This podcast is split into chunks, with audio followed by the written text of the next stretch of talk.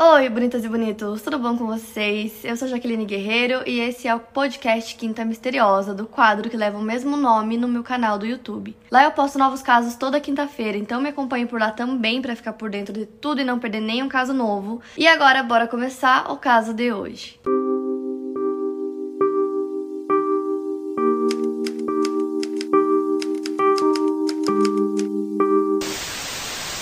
dia 2 de janeiro de 1935, por volta das 1h20 da tarde, um homem chamado Roland T. Owen fez check-in no Hotel President no quarto 1046 em Kansas City, Estados Unidos. Roland tinha entre 20 a 35 anos de idade, cabelos castanhos, ele tinha uma cicatriz visível acima da orelha, ele também tinha uma deformidade na orelha que chama orelha de couve-flor, e ele se vestia com um casaco preto. O carregador de malas do hotel, Randolph Proch, acompanhou o Roland até o seu quarto e, segundo ele, ele só levou uma escova de dentes e um pente de cabelo e ele pediu que ele fosse colocado em um dos quartos mais altos do hotel. Enquanto ele conversava com o carregador de malas, ele reclamou que os preços do hotel vizinho eram muito mais caros e que era um absurdo. E aí ele pegou as chaves do quarto dele, que era o 1046, que ficava no décimo andar do hotel. Desde o primeiro dia que o Roland fez o check-in no hotel, os funcionários acharam ele bem esquisito é, mas era assim, muito comum em hotéis que homens de negócios, viajantes chegassem, pessoas de outros lugares chegassem, ficassem uns dias e depois eles nunca mais aparecessem por lá. Então, quanto menos eles soubessem da pessoa e se movessem, era melhor. No dia 3 de janeiro, dia seguinte, é, a empregada Mary Soap, que foi até o quarto do Rowan para fazer uma limpeza. Então, ela bateu na porta algumas vezes e o Rowan insistiu que ela voltasse em algum outro momento, mas ela tinha que limpar os quartos naquela hora. Então, ela bateu mais algumas vezes insistiu e aí ele deixou ela entrar. E quando a Mary entrou, ela disse que o quarto estava quase completamente escuro, todas as janelas e cortinas fechadas, estava tudo escuro, tinha só um abajur que era bem pequenininho, ficava no cantinho do quarto. Era a única luz acesa, era a única luz que tinha no quarto, então tava um ambiente bem estranho, bem sombrio, até meio macabro, então ela entrou no quarto, tava assim, todo escuro e o Roland tava lá. Enquanto ela limpava, o Roland mencionou que tinha um amigo dele que iria visitá-lo naquele dia, e ele pediu para ela que quando ela saísse do quarto, ela não trancasse a porta, porque esse amigo ia chegar logo. Então, assim ela fez. E isso foi pela manhã, então às 4 horas da tarde a Mary volta no quarto para levar toalhas limpas. E aí a porta ainda estava destrancada, então ela entra no quarto e o Roland estava completamente vestido dos pés à cabeça com sapatos. Ele estava deitado na cama e ele estava deitado na cama arrumada. Então ela tipo fez a cama, limpou o quarto, ele deitou em cima e ficou naquela posição. E aí ela deixou as toalhas e ela viu que tinha um bilhete escrito na escrivaninha que estava escrito Dom. Eu volto em 15 minutos esperar. E aí no dia seguinte, no dia 4, a Mary foi às 10 e meia da manhã até o quarto do Roland novamente para fazer a limpeza. E aí a porta do quarto estava trancada. Então ela deduziu que ele não estava lá no quarto, porque normalmente quando os clientes saem, eles trancam o quarto. E a Mary tinha uma chave que abria todas as portas do hotel para ela poder fazer a limpeza. Então, supondo que não tinha ninguém lá dentro, ela abriu a porta e entrou, mas o Roland tava lá. E aí ela pede para entrar, o Roland deixa e ele tava estava sentado numa cadeira que ficava ao lado da mesinha com a abajur, então o quarto todo escuro novamente, ele lá parado, sentado. Enquanto ela estava limpando o quarto, o telefone tocou e o Roland atendeu. E aí ele falou assim: Não, Dom, eu não quero comer, eu não tô com fome, eu acabei de tomar café da manhã. E aí ele repetiu: Eu não tô com fome. Depois que ele desligou o telefone, ele começou a puxar conversa com a Mary, é, perguntar sobre o trabalho dela no hotel, sobre como era, e essa foi a primeira vez que ele conversou com ela de fato. Ele perguntou quantos quartos ela limpava no hotel, perguntou quais tipos de pessoas que costumavam ficar no hotel por muito tempo, tem pessoas que moram em hotéis. Então ele perguntou sobre isso também e reclamou mais uma vez dos preços do hotel vizinho. A Mary respondeu rapidamente todas as perguntas que ele fez, terminou de limpar o quarto e saiu. E só no momento que ela saiu do quarto que ela percebeu que ele estava dentro do quarto, mas o quarto estava trancado por fora. Então alguma pessoa teria que ter trancado ele lá dentro. Mais tarde naquele dia, a Mary foi até o quarto novamente para levar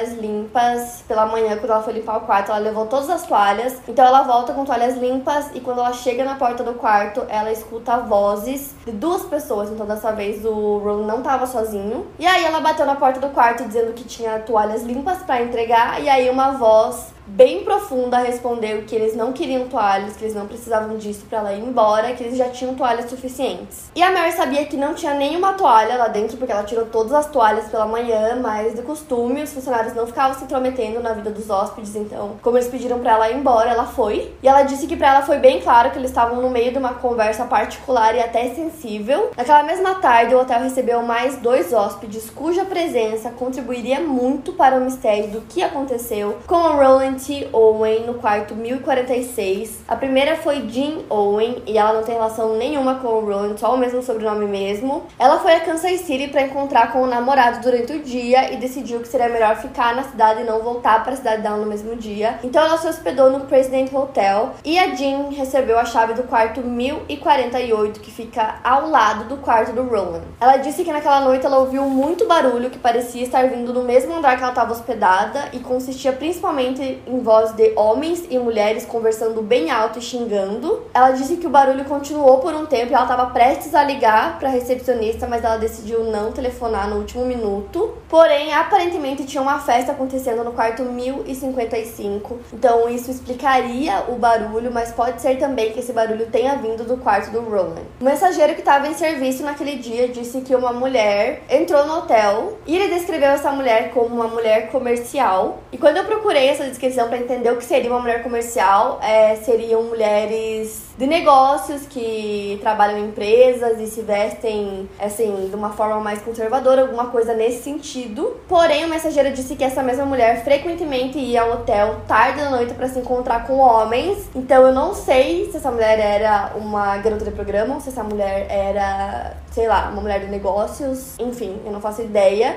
De qualquer forma, ela foi até o hotel naquele dia e ela disse que ia se encontrar com um homem. E aí ela entrou no hotel e ela procurou por esse homem no quarto 1026 e não achou. E aí ela ficou uma hora dentro do hotel, é, andando pra lá e pra cá, procurando esse tal homem. E aí, após uma hora procurando, ela desistiu e foi para casa. Na manhã seguinte, o recepcionista do hotel recebeu uma ligação da companhia telefônica dizendo que tinha um telefone no quarto 1046 que estava fora do gancho já fazia um tempo e que estava sem uso. Mais especificamente, eles disseram que faziam 10 minutos que estava fora do gancho. Então, um dos funcionários subiu até o quarto do Roland para ver por que estava fora do gancho gancho, se ele esqueceu de colocar de volta. E aí a porta estava com um aviso de não perturbe. E além disso, estava trancada pelo lado de fora. Então o funcionário bate na porta e o Roland responde. Ele pede para entrar para poder verificar o telefone. E ele disse: pode entrar, porém a porta estava trancada. E aí o funcionário falou: a porta está trancada, o senhor tem que abrir. Mas ele não respondeu mais. E aí o funcionário bate na porta mais uma vez e pede pro Roland simplesmente colocar o telefone de volta no gancho, porque ele assumiu que ele provavelmente estava bêbado e acabou esquecendo de colocar o telefone telefone de volta e aí beleza. E aí, uma hora e meia depois, a companhia telefônica liga novamente dizendo que o telefone ainda está fora do gancho depois de uma hora e meia. Então eles mandam outro funcionário lá pro quarto e eles mandam ele com uma chave mestra para poder abrir a porta e colocar o telefone no gancho. E quando ele entra no quarto, ele vê o Roland deitado na cama, parecia que ele tava nu.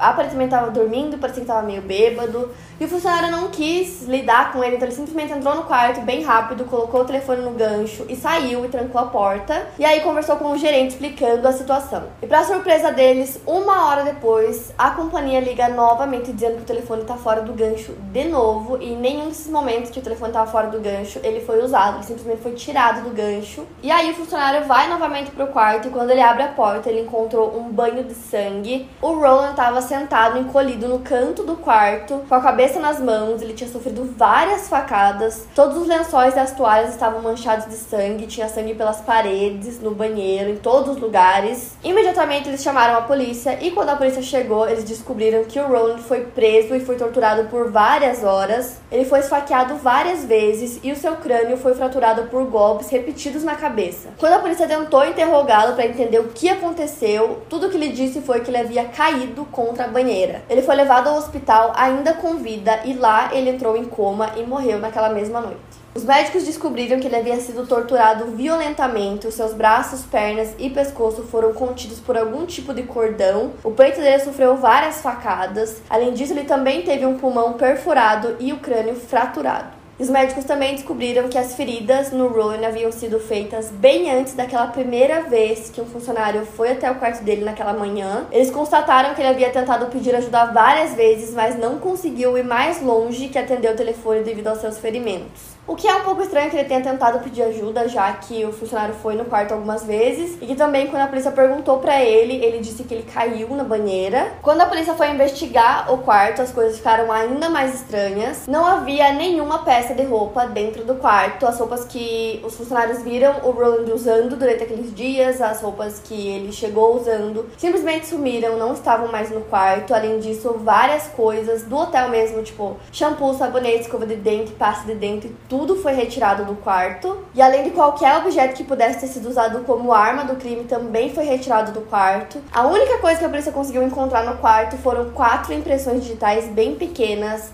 no telefone e essas impressões digitais pareciam ser de uma mulher. E quanto mais eles investigavam, mais esquisito ficava. Eles descobriram que o Roland T. Owen nunca existiu. Não havia registro algum nos Estados Unidos de um homem com esse nome. Esse nome simplesmente não existia. E aí a polícia pediu para que as pessoas, qualquer pessoa que soubesse qualquer coisa sobre ele, entrasse em contato para que eles tentassem descobrir quem realmente era aquele homem, já que aquele nome era falso. E logo depois disso, o hotel vizinho, que era o hotel que o Roland tanto reclamava do preço, alegou que um homem que correspondia sua descrição havia ficado no hotel no dia 1 de janeiro. Ele fez o check-in com o nome Eugene K. Scott, porém, mais uma vez, esse nome não existia, não tinha nenhum registro de existência de um homem com esse nome nos Estados Unidos. E aí a polícia decidiu publicar nos jornais um desenho do Roland escrito Você conhece esse homem para ver se alguém aparecesse, se alguém sabia quem ele era. Além disso, o corpo do Roland foi exposto em uma funerária local, onde várias pessoas podiam ir até lá para tentar fazer o reconhecimento. Muitas pessoas foram, é, muitas famílias que tinham algum membro da família que desapareceu ou que estava muitos anos sem contato foram lá, mas ninguém conseguiu reconhecer. Porém, várias pessoas alegaram tê-lo visto em algum momento em Kansas City, mas todas falaram que ele havia dito um nome diferente. Várias famílias que tinham algum membro da família que era homem estava desaparecido mandaram fotos para Kansas para que eles tentassem identificar e novamente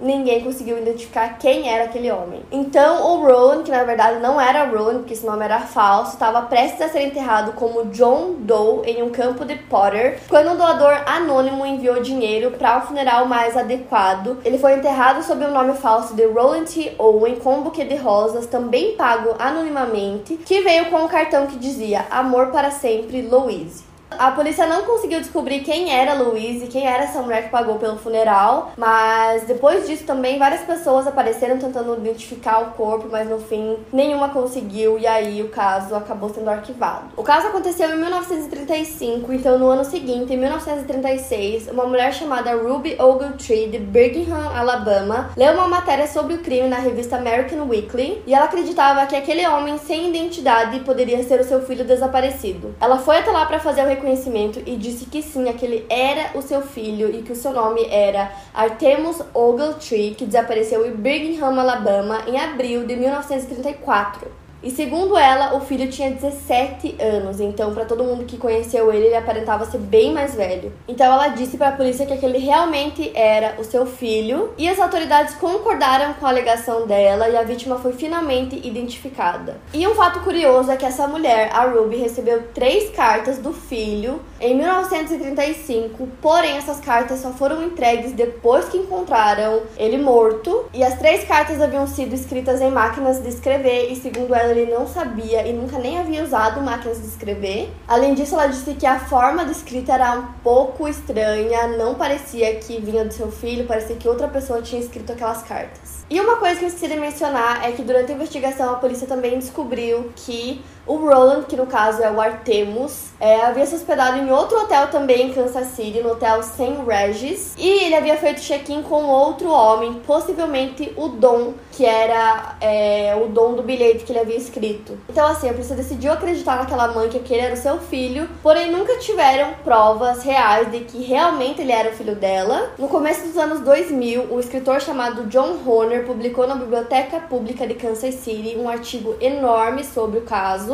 e aí ele recebeu uma ligação sobre o Artemus Ogletree, que era supostamente a verdadeira identidade do Roland. E nessa ligação a pessoa disse ter encontrado uma caixa com vários recortes de jornais que eram sobre o assassinato nos pertences de uma pessoa idosa que havia falecido. A pessoa disse também que tinha algo mais na caixa, mas ela não quis dizer o que era. E aí essa pessoa desligou o telefone e essa foi a última pista importante sobre o caso. Então aparentemente a polícia havia descoberto qual era a real identidade do Roland, que era o Artemus Ogletree. Porém, quem havia assassinado ele e por quê? Então, quem era Dom? Quem era aquela voz áspera que a Mary ouviu? De quem eram aquelas impressões digitais de uma mulher no telefone que eles nunca conseguiram descobrir? Quem era a Louise que pagou pelo funeral? Seria a Louise a mulher das impressões digitais e também a assassina dele ou seria o Dom? Então existem todas essas perguntas sem respostas que fica aqui matutando na minha cabeça. E é um caso que, assim, permanece sem solução até hoje, porque por mais que aquela realmente seja a identidade do Roland, que ele realmente seja o Artemus, quem fez tudo aquilo, né? Então seguem essas dúvidas.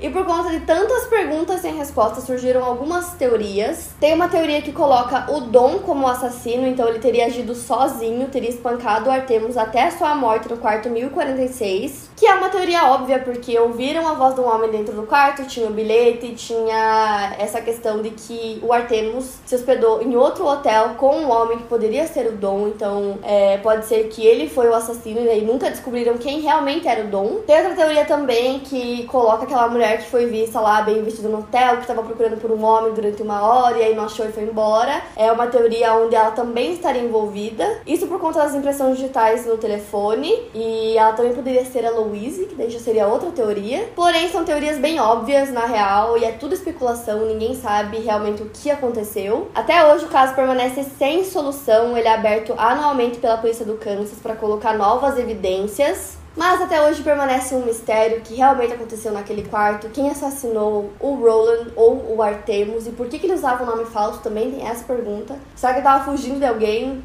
Não sei, gente.